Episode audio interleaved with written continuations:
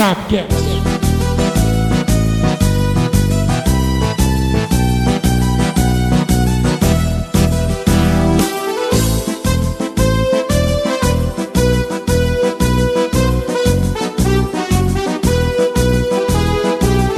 Saudações, torcida iguaçuana! Hoje é um dia mais do que especial para toda a população de União da Vitória. Eu já vou pedir desculpa pela minha voz, mas não teve jeito. A gente precisava trazer esse episódio para vocês. E quem que está aqui hoje? Um deles sou eu, Alexandre Geuchac, e o Iguaçu saiu campeão, saiu campeão, saiu campeão. Eu sou André Zanetti e Chaves do Barril é o melhor goleiro do Brasil, Douglas. Eu sou Leonardo Tavares, subiu a bandeira, subiu de divisão, subiu de patamar e agora vamos para frente, né, Gossuzão? Ah, que beleza! É isso aí, pessoal. O episódio de hoje é todo dedicado à belíssima campanha do Iguaçu na terceira divisão do Campeonato Paranaense. Nesse ano caótico, anormal, mas um ano que esse time azul e amarelo salvou, né? No dia 20 de dezembro de 2020. Mas antes dessa discussão, a gente precisa discutir o que, que o André Zanetti trouxe para o Sabe Retro de hoje.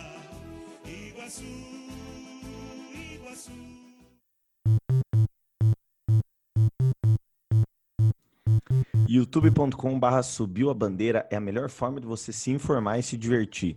Venha conhecer a história do futebol por meio de quem vos fala. Não só eu, mas meus nobres colegas e o Eduardo Tavares, que não está participando hoje. Quadros sensacionais e educativos. É estranho eu tentar explicar, mas entra lá nos vídeos e você vai entender o que, que eu estou falando. Pois bem, o Sabe Retrô de hoje é repetido, porém é necessário. 2019 foi um ano triste para a Associação Atlética Iguaçu, que foi passada para trás numa picaretagem do mundo da bola. Mas 2020 foi diferente. O assunto de hoje é 2020, mais o vídeo do Sabe Retro de hoje é o Subiu Suspeita, que falamos do escândalo da terceirona do Paranaense. Clica no link da descrição do podcast e nos assista. Subiu a Suspeita foi um tipo quase um documentário, não sei se é bem isso. Já, te, já teve essa discussão no, no canal sobre o que é documentário, o que não é, enfim. Mas é, vale muito a pena assistir um trabalho. Eu ainda não estava no canal, mas quando foi feito, foi feito justamente por conta dessa, desse esquema desse esquema que, que prejudicou o Iguaçu na terceirona. O pessoal, o André, o Ali, o Eduardo trabalho, trabalharam detalhadamente, falaram com as pessoas certas, explanaram bem legal, vale a pena conferir. Baita vídeo. E é, é interessante porque um dos times responsáveis pela picaretagem veio aqui jogar na primeira rodada desse ano, né? Então veio aqui, tomou uma sapatada do Iguaçu, Obviamente que aquele jogo tinha um sabor especial, um sabor diferente para os jogadores do Iguaçu e também para a torcida. Se você quiser entender melhor do que eu estou falando, corre lá no Subiu a Bandeira, lá no YouTube, e assiste esse documentário. É sim um documentário.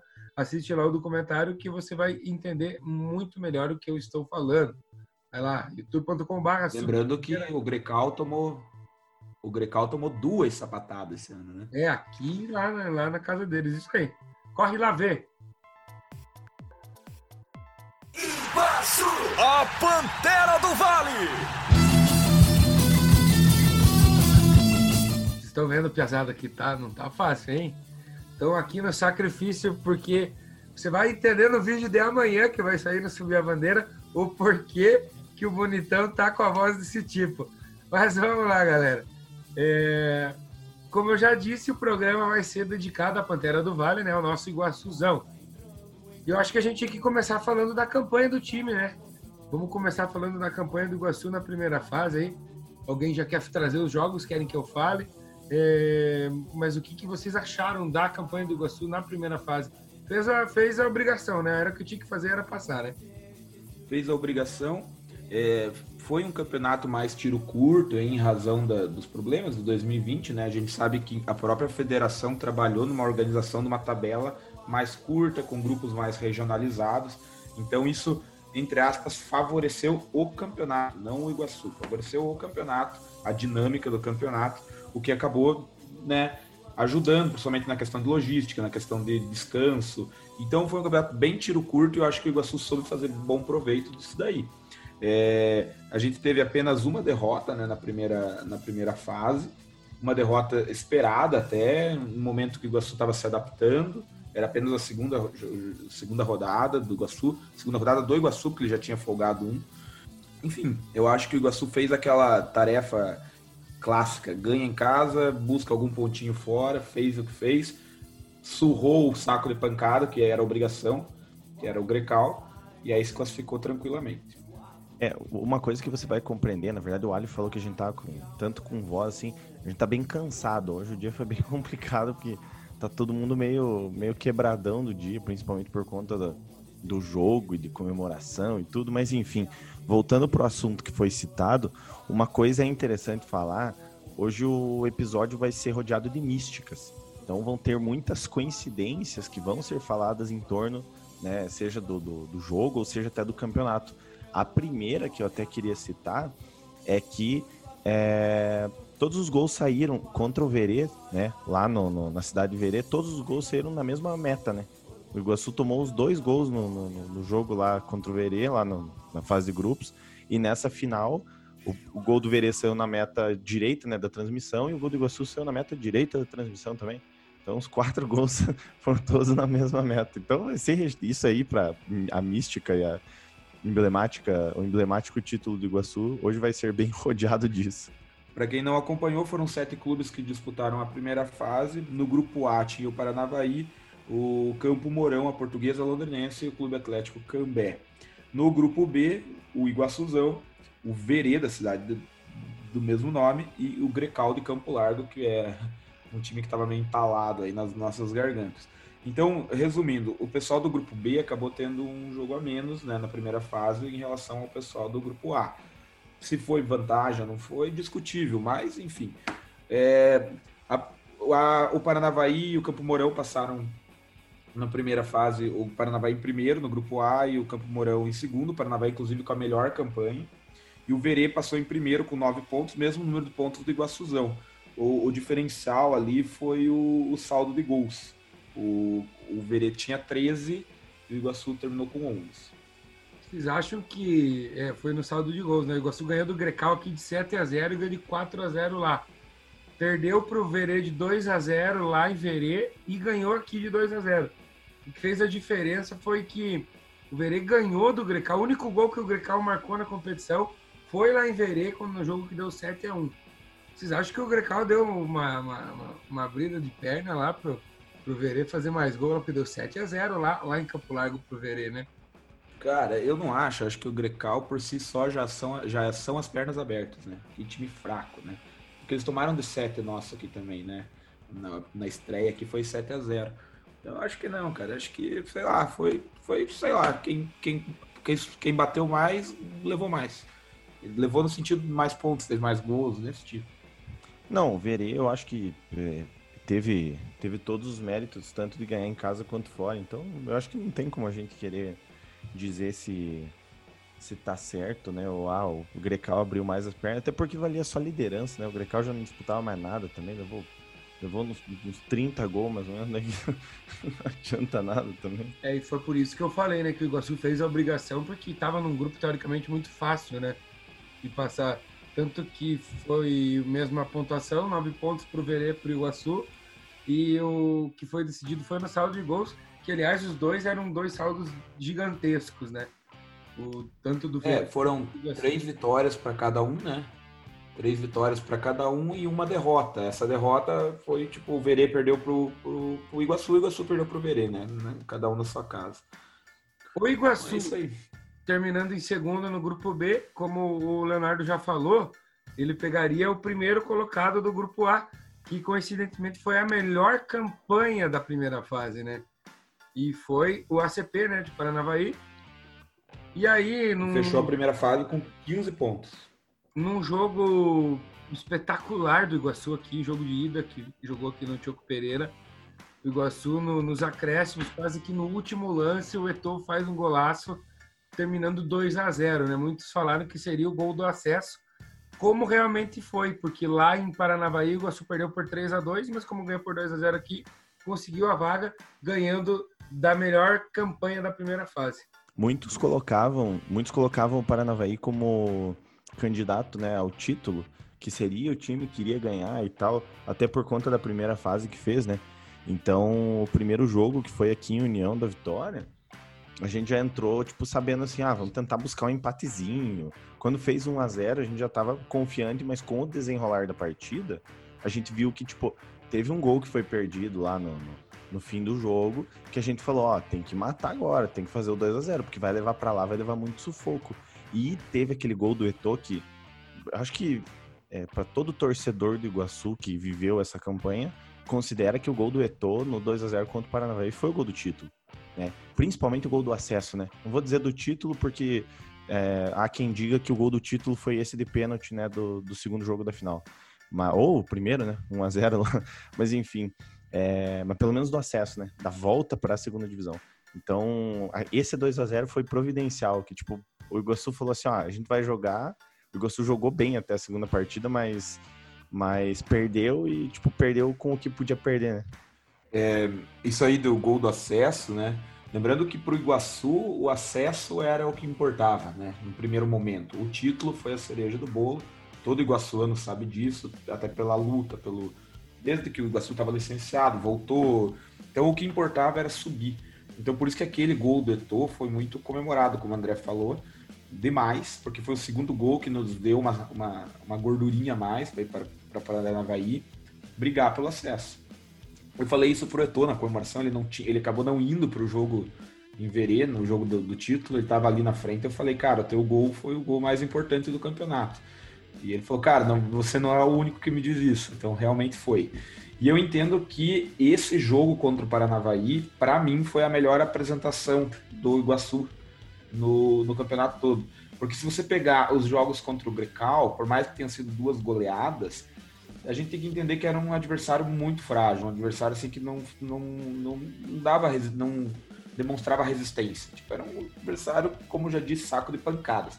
Então, considerando que o, tudo que o Ali falou, melhor campanha, Paranavaí é um time tradicional, uma cidade com mais de 100 mil habitantes, é um time que já foi campeão paranaense da primeira divisão. Então, assim, era um adversário de peso. Então a gente foi ganhou dos caras aqui 2 a 0 Então para mim foi a melhor apresentação em termos de entrega do Iguaçu, foi esse jogo aqui contra o Paranavaí na semifinal. Fica aí a menção para a diretoria do Iguaçu, um brilhante trabalho aí, porque o, o Paranavaí teve uma viagem desgastante, eles chegaram aqui horas antes do jogo, né? Então você viu que você ir com tempo, você ir antes, você viajar, um, tempo antes para os teus atletas descansarem é primordial, né? E foi uma das, das menções honrosas que a gente tem que fazer com a diretoria do Iguaçu é essa, né? O, os jogadores muito bem tratados. Para mim, estrutura de time de primeira divisão, né? A gente poderia estar aqui comemorando hoje o acesso à primeira divisão, né? Se não fosse episódios que a gente já comentou em, em outros momentos. Mas enfim, o Iguaçu ganha do Paranavaí aqui, perde lá, pelo saldo de gols vai para a final. E aí, depois de ganhar de 1 a 0 no Tiago Pereira do Verê, que já tinha se encontrado com o Iguaçu na primeira fase, vai lá em Verê e com um jogo muito difícil, um jogo amarrado, consegue um, um gol a, aos 46 do segundo tempo, que quase matou todo mundo no coração, uma penalidade máxima numa jogada aí que foi bem violenta, inclusive, né? Poderia ter, ter gerado uma expulsão pro Verê, mas enfim, não adianta, pessoal, tem que ser sofrido, né? Parece que não é Iguaçu se não for dessa forma, né? O... Foi sofrido já desde a semifinal, no né? segundo jogo aí que você mencionou do Paranavaí. Inclusive foi o primeiro match day que a gente fez, assistam lá, tá muito legal. Teve a carreata é, comemorando o acesso. E aí a gente vai para esse jogo de volta, a gente faz o primeiro jogo aqui, Jogo difícil, a gente ganha pelo placar magro, 1x0, gol perdido. Enfim, o jogo da volta teve todos os requintes de emoção. Jogo muito, muito difícil. Com gol, já saímos perdendo com 10 minutos de jogo, né? O que deu uma, uma preocupação a mais. O Iguaçu teve, teve várias chances de gol, mas não, não soube aproveitar. Estádiozinho lá meio. Gol anulado. Com respeito ao Verê. Assim. Oi? Teve gol anulado, Iguaçu na segunda etapa. Gol anulado. Lembrando é. que no jogo de ida também tivemos gols, lances polêmicos aqui, gol anulado. A gente tomou bola do Verê, na trave do Verê aqui. Então foi uma final bem disputada. Assim. O Verê também tem seus méritos né, de ter chego ali. E é um time que também já dá para dizer que é um velho conhecido do Iguaçu desde as categorias de base. Tá tendo esse confronto Verê e Iguaçu. e ano passado, agora por três vezes na terceira divisão. Então era um velho conhecido já mesmo do Iguaçu. E foi sofrido. O Iguaçu ganhou merecidamente, mas não foi fácil. A gente até brinca entre nós torcedores que parece que quando é o Iguaçu nunca é fácil, né? A gente sempre tem que sofrer. A gente até falou com o Rodrigo, inclusive, fica a dica para você assistir. O Rodrigo deu uma palavrinha sobre isso, né? Sobre essa questão de não ser fácil. Mas assim, é, só corrigindo, Ali, na súmula do jogo, o gol tá aos 47. Então você veja que foi mais difícil ainda. Ou seja, foi mais é, o pênalti fim. foi marcado aos 45, daí de enrolaçãozinha. Então, assim, é, o jogo, é, a gente sabia. Eu, eu confesso para vocês que com esse 1 a 0 no jogo de ida, eu fiquei com medo pro jogo de volta. Porque o jogo contra o Verê, que a gente perdeu por 2 a 0 teve um apagão. Né? O time levou dois gols um atrás do outro. E quando levou os 10 minutos, parece que tipo, eu falei assim, vixe, cara, tipo, tem tudo para dar errado. Sabe? Você vê aquele troço, tem tudo para dar errado. Graças a Deus não deu errado, deu certo. Só que assim, belo trabalho da comissão técnica, belo trabalho dos jogadores. Isso a gente, ao mesmo tempo que a gente sempre criticou quando estava errado, e que eu acho que as críticas são é, não necessariamente são tem que, tem que ser negativas, né? Tem que levar para o lado positivo. A gente tem que bater palma quando acerta, né? sem dúvida. E se você está ouvindo esse episódio somente por conta do Iguaçu, né? Você que conhece a torcida do Iguaçu aqui, de, União da Vitória, sabe que ela é muito apaixonada, né? É fora de série o que essa torcida faz. Então, se você chegou nesse Sabcast somente por conta do Iguaçu, é, a gente quer falar para você que o nosso Sabcast ele tem vários momentos, né? E um desses momentos é a hora da curiosidade com o nosso guru, nosso nosso grande mestre das curiosidades aqui, que é o Leonardo Tavares. Ô, oh, palestrinha! Então, meus amigos, hoje nós vamos falar de Iguaçu, obviamente. Uma delas eu até já falei na transmissão do Match Day que vai vir amanhã. Assistam lá, mas eu vou como nem todos ouvem o Subcast e veem os vídeos, espero que todos vejam e ouçam, mas a gente sabe que às vezes as pessoas não conseguem. O estádio do Verê, que é o Vila do Mar, fica na Avenida Iguaçu, uma daquelas curiosidades curiosas que o André falou pra gente que teríamos várias, e isso pega na superstição. Mas a curiosidade mesmo que eu vou trazer também tem a ver com o Iguaçu, e a gente precisa voltar um pouquinho no tempo em relação a títulos que agora o Iguaçu conquistou essa taça da terceira divisão. Oficialmente é o quarto título da história da Associação Atlética Iguaçu. Porque a gente tem três títulos da segunda divisão em 1987, em 1991 e 1996. E agora a quarta conquista veio com a conquista inédita da terceira divisão em 2020. Mas a curiosidade está aqui. Por que, que muitas pessoas vocês, se vocês não ouviram, pode ter certeza que muitas pessoas dizem que o Iguaçu tem quatro títulos da segunda divisão e não três. Porque em 2006, no campo, nas quatro linhas, o Iguaçu foi o campeão de 2006. O, o problema é que no, na Justiça Desportiva, na última rodada, o Iguaçu, resumir um pouquinho, era um, um quadrangular final. O, quem somasse mais pontos ali seria o campeão naquele quadrangular final. Era Portuguesa, Londrinense, Cascavel, Engenheiro Beltrão e Iguaçu. O Iguaçu fez a melhor campanha daquele quadrangular, fez, em seis jogos ganhou quatro, somou 12 pontos e ficou na frente da Portuguesa Londrinense, que tinha somado só 10. O Iguaçu, campeão. Só que descobriu-se que na última rodada o Iguaçu tinha escalado o atacante Gilson irregular e por conta disso perdeu seis pontos. Seis pontos, o Iguaçu caiu para terceiro no quadrangular e, os, e quem, inclusive, o Iguaçu perdeu o acesso. Ele perdeu o título e o acesso. Subiram Portuguesa, Londrinense e Cascavel. Ocorre que, por que, que o Iguaçu jogou a Série A em 2007? Porque dois times disputaram, dois times da, da primeira divisão, o ADAP, se fundiu com o Galo Maringá, abriu uma vaga. E o outro time, União Bandeirante, desistiu. Então, o Iguaçu e o Engenheiro Beltrão, que eram os outros dois componentes daquele quadrangular, conquistaram acesso também. Em União da Vitória, houve carreata, houve título, grito de é campeão, mas esse título foi tirado corretamente, talvez, do Iguaçu. Eu acho que se foi feito carreata, é campeão, né? Não, desfilou em carro de bombeiro. Não Pode adianta. contar lá. Pode contar que Aquele time, eu acho que aqui de nós três aqui, inclusive do Eduardo também. Aliás, um abraço ao Eduardo Tavares, grande, um dos integrantes da diretoria, Abraço. da diretoria do Iguaçu. Enfim, eu acho que de nós quatro aqui foi o ano que a gente realmente ficou alucinado com o que, que é o Iguaçu, né? Teve aquele campeonato de Irati lá que o Iguaçu jogou, né, para depois disputar a divisão de acesso, mas a, a, A Liga de Irati. Hã? A Liga de Irati, em A- 2005. Exatamente. Então, mas essa divisão de acesso de 2006, eu acredito que foi aquilo que ficou todo mundo louco. O Jacozinho jogando muito, quem que é esse cara? Enfim. É, então, eu, eu fui na carreata, eu comemorei. Então, eu considero campeão, não adianta.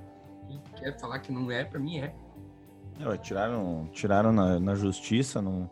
Eu, com relação à justiça e essas decisões da justiça, nem todas são certas. Vi de 87 pro esporte que é errado, que a justiça dá e é errado. Então, essa do Iguaçu, tô, tá tô, tô falando- junto.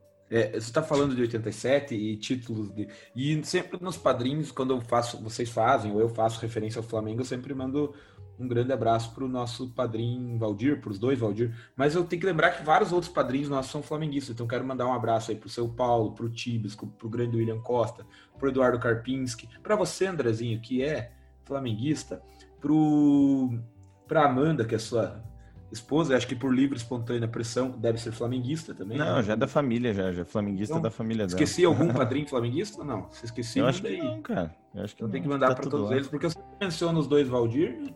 E todos os padrinhos aí, tudo racinha rubro-negra, né?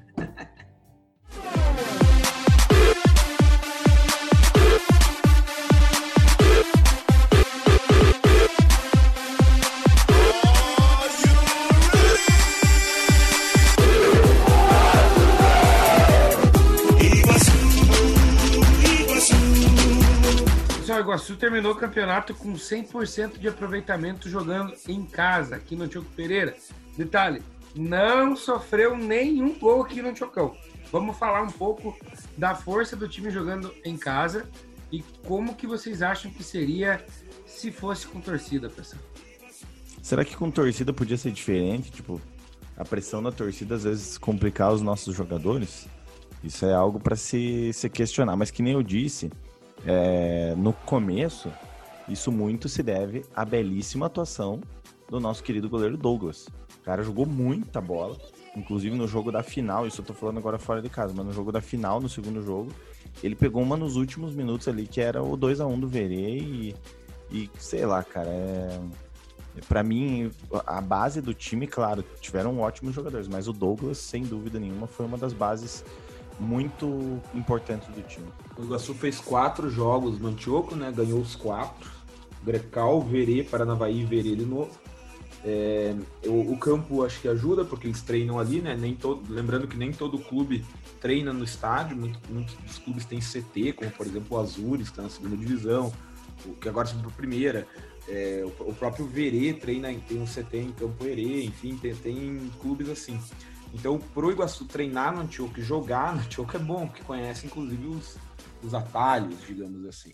Mas, sem dúvida, se a torcida iguaçuana lá estivesse presente, faria a diferença. Talvez um jogo desse que foi 1 a 0 contra o Verê, talvez eu entendo que a torcida sempre é o 12 segundo jogador.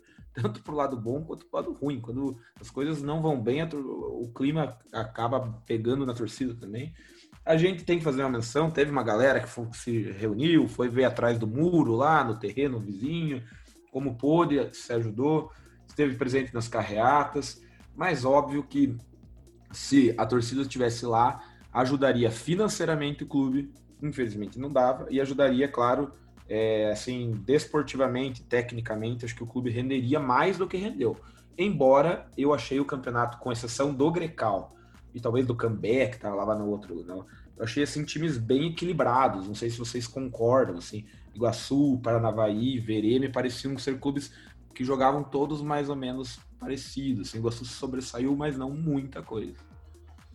Realmente, um campeonato muito equilibrado.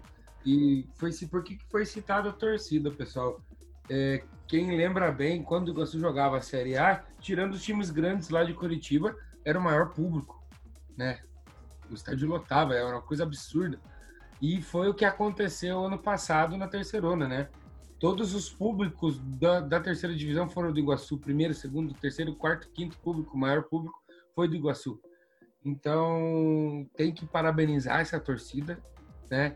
O, o Leonardo falou dos torcedores que foram ver o jogo lá no, no, atrás do campo lá. Mandar aquele grande abraço pro pessoal da Fúria Iguaçuano, que sempre está junto com, com o Subir a Bandeira, aqui sempre acompanhando. E junto com o Iguaçu também fazendo, levando o torcedor ali para ficar junto com o time, tendo aquele contato. E isso também é muito importante. Então fica aquele abraço pro pessoal, pra galera da Fúria, pessoal. E falando em torcida, tava... falando do ano passado, galera, por que, que a gente fala tanto do ano passado? Porque ano passado a gente tava lá no estádio, a gente podia ver aquele jogo, e eu queria perguntar para vocês, é, em relação ao ano passado, o que, que vocês viram de mudança no Iguaçu?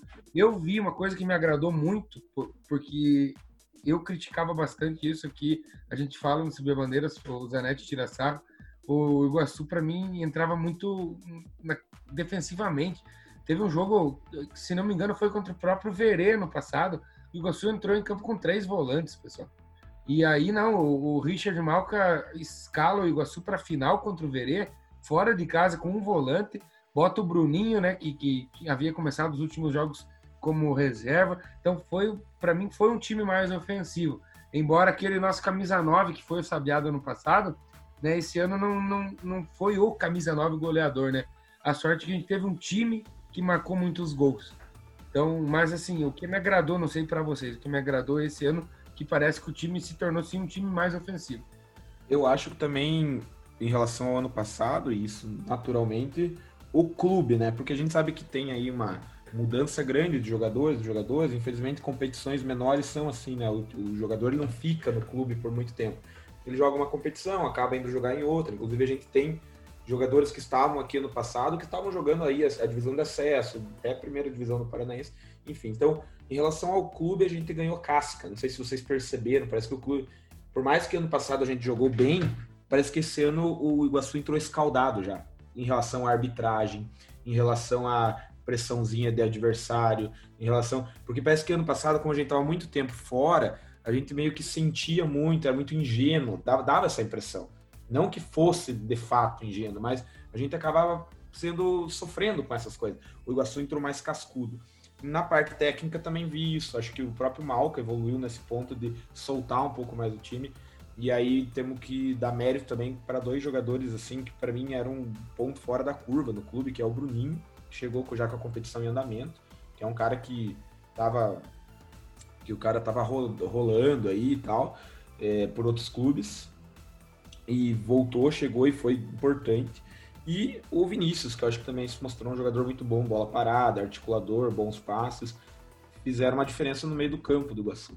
Cara, eu, eu achei que o Bruninho jogou muito bem, o Vinícius, o Christian teve um começo muito bom, depois deu uma caidinha no, no rendimento e tal. Quem jogou muito também foi o Eto'o. Eu não sei porquê, vocês sabem me dizer, será que se machucou? Que, por que, que ele não foi para Verê? Segundo jogo? Ah, boa pergunta. Talvez cartão, talvez lesão, não então, sei. Então, eu fui no jogo da final, não tem cartão para ele.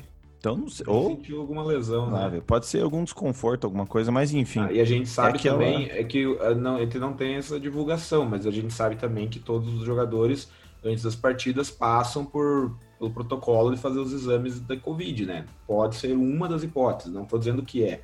Cara, em relação à artilharia do campeonato, o Hilber, nosso jogador, foi artilheiro com oito gols. E se vocês entrarem no site da federação, tá lá ele, pelo Paranavaí, com a camisa do Iguaçu. e aí a gente tem o Andrei do Verê com oito gols também. E aí o nosso artilheiro foi o Vinícius com cinco gols. É o. Cobrador de falta.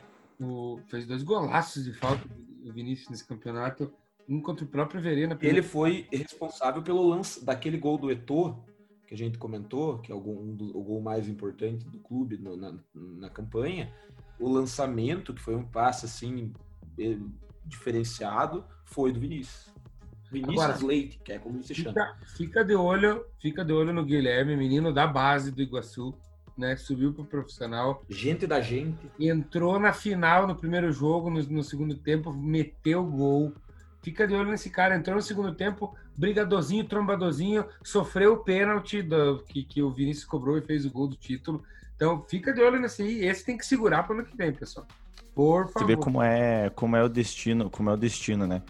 O, teve alteração no intervalo do primeiro jogo que saiu o Giancarlo entrou o Sabiá. O Sabiá com 20 e poucos minutos se machucou, sentiu a lesão que já tive, né? Já tinha. E entrou o, o nosso menino Guilherme, ou seja, era o pro cara. ainda fez um gol, mas foi no lado. Exato, mas era pro, pro, pra nossa prata da casa entrar e deixar o golzinho. O cara é iluminado, sim. Fica de olho porque ele é iluminado. Destaque pro Mancha também, jogador que teve na campanha do ano passado. tava de novo aí. Mancha. E um jogador regular, né? Um jogador volante, regular, passava confiança ali na primeira bola de área, tipo, na cabeça de área, né? Acho Uhum. que o jogador, assim, que merece por estar já desde o ano passado com o Iguaçu também e saber aí dos perrengues. E a zaga do Iguaçu, né? Uma zaga muito madura, né? Eu achei muito madura. Tanto os dois titulares quanto reserva. E às vezes a gente não sabia quem que entrar, porque, tipo, todo mundo que entrou entrou bem. Tinha o Gil, que jogou muita bola. O Léo Gaúcho, que já veio do ano passado, é, tá de novo no Iguaçu esse ano. Também já deu entrevista pra gente, o Léo Gaúcho, muito gente fina. E também o João Neto, né? Então, teve jogos que foi. Não- a gente nunca sabia quem que ia ser a dupla titular, né?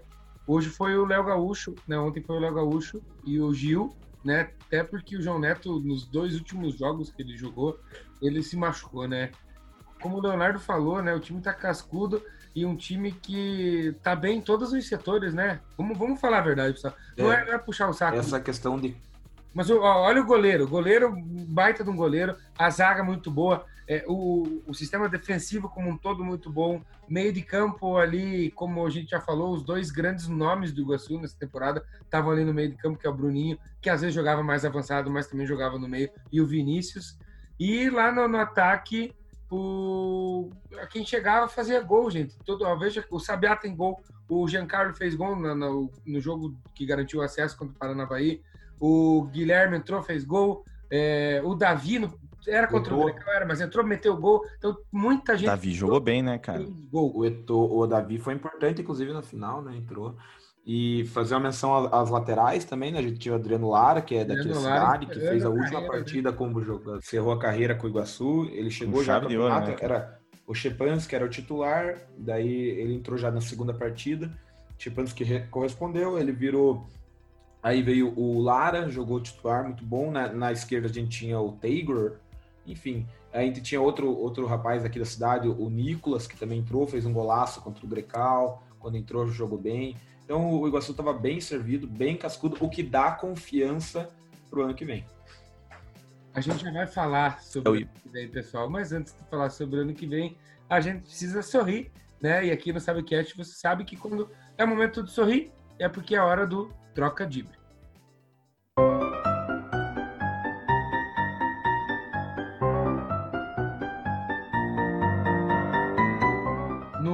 No Sabecast que os senhores participaram do Maradona, aí tava todo mundo cheio de piadinha aí conceitual, piadinha sobre o tema. Eu quero ver hoje vocês fazer o trocadilho aí em relação, relacionado ao tema. Quero ver.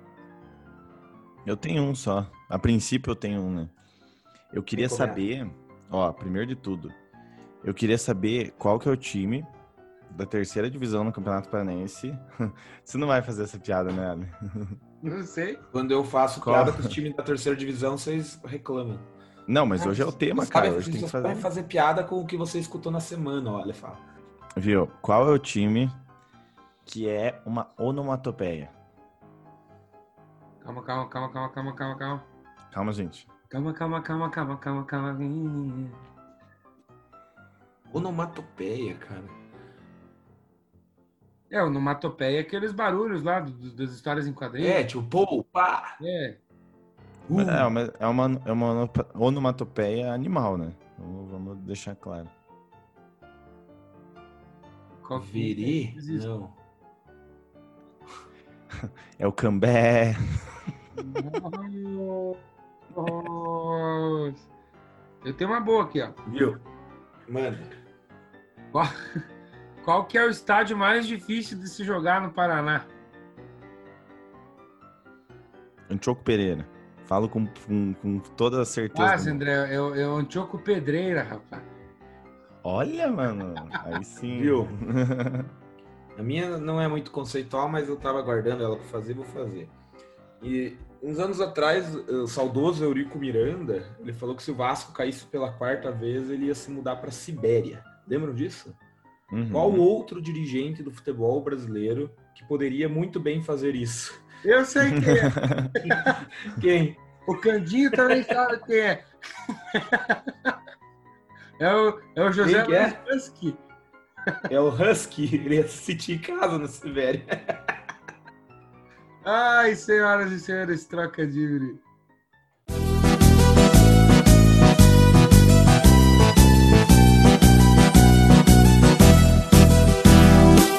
Falta agora a gente falar das expectativas para a segundona, né? A divisão de acesso do Paranaense. O que vocês acham, assim, pela diretoria, né? Pela essa estrutura que o Iguaçu montou nos últimos anos, que possibilitou a volta do clube, né? O Iguaçu estava desfiliado, para quem não sabe. O Iguaçu fechou as portas, ficou aí quase 10 anos portas fechadas. E aí essa diretoria que assumiu fez um trabalho magnífico aí de, de, de refiliar o clube, né? Montar uma estrutura magnífica para disputa em 2019 da terceirona e continuou com esse ótimo trabalho em 2020. Então, o que, que vocês acham que deve ser o objetivo do Iguaçuzão para 2021?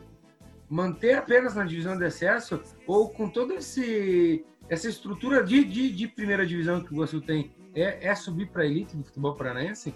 Eu confesso para vocês que eu prefiro que o Iguaçu monte o plantel para ficar na divisão de acesso. Por quê? Porque a gente, a gente vê que a própria terceira divisão já é pedreira. Não é um. Não é algo fácil, não é uma divisão fácil. Os caras até falam, ah, mas para, né? Mas é fácil, é fácil. Não é fácil. É uma divisão muito difícil.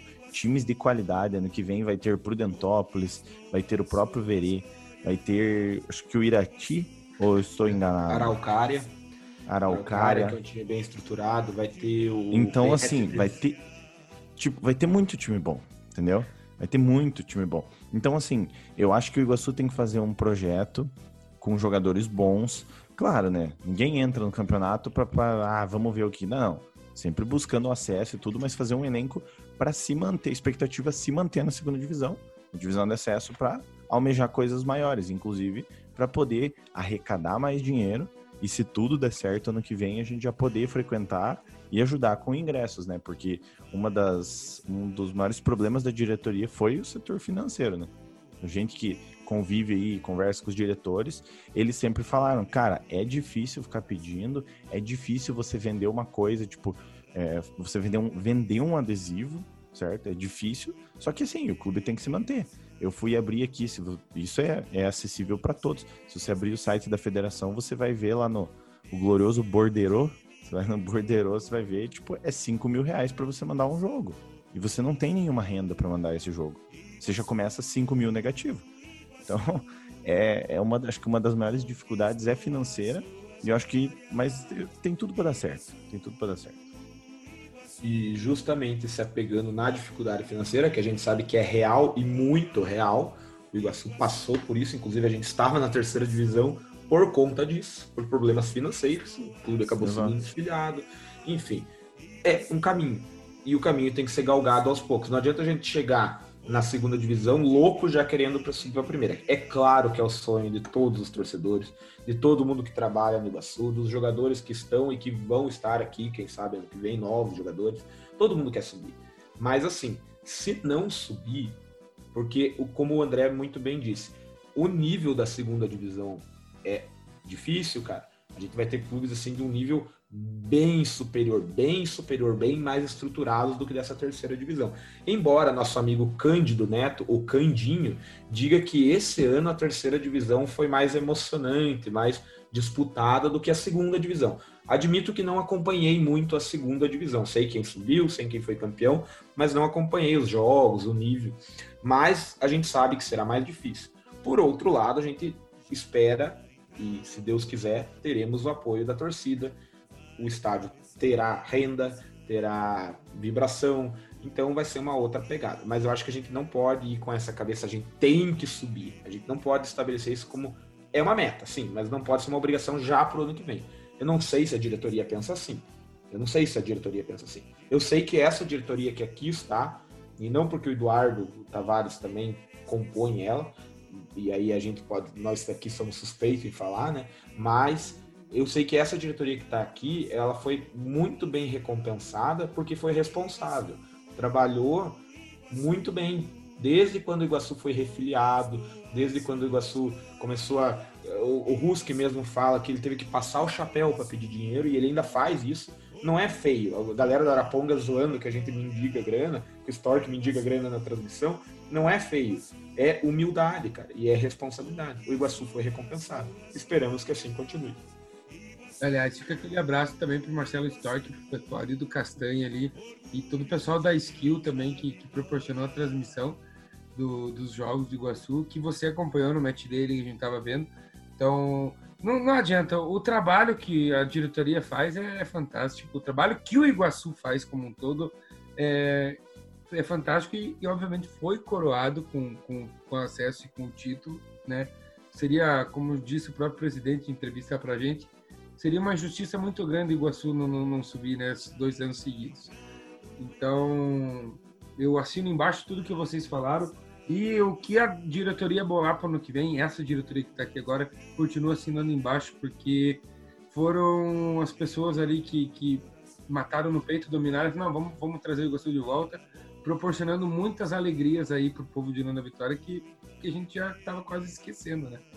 Então, não adianta, eu tenho que, tenho que apoiar. Uma coisa é certa, isso, isso aí, olha, uma coisa é certa, independentemente de como vai estar tá montado esse time, de como vai ser o nível da competição, a torcida iguaçuana vai estar tá lá abraçando. Porque o torcedor de União da Vitória, região aqui, é doente, cara. Eles abraçam o clube. Nós somos doentes pelo clube.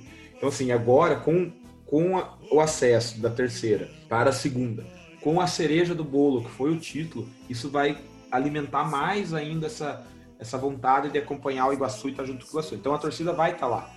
Então isso é muito bom. E acho que os apoiadores vão, vão continuar, entendeu? Então a, a, gente espera um resultado. Só que a gente vai brigar com um jeito maior, né? Que a gente, um clube que vai estar, que eu tava vendo é o PSTC, que é um clube formador, que é um clube que volta e meia tá frequentando a primeira divisão, União de Francisco Beltrão. Então são times assim bem estruturados que o Iguaçu vai ter pela frente. Vamos que vamos. E o, e o Alexandre já mandou abraço, mas fica mesmo um abraço pro Castanha, porque ele mandou tanto abraço pra gente nas transmissões, a gente ficava enchendo a paciência dos caras ficava lá, ô, oh, manda um abraço, manda um abraço. Agora a gente tá mandando um abraço para ele, né? Se estiver ouvindo, fica o nosso abraço. E. E a gente e espera, é né, André? É isso aí. A gente espera, não, não vamos prometer nada, mas a gente espera aí nos próximos começos do ano aí, quem sabe trazer algumas das pessoas que participaram aí da campanha para participar aqui no nosso podcast, dar os seus relatos, inclusive um deles, o Arildo Castanha, que trouxe a emoção para os iguaçuanos. E a voz do acerto, né? Aquele abraço, galera. A voz do Ex. Vamos Iguaçuzão.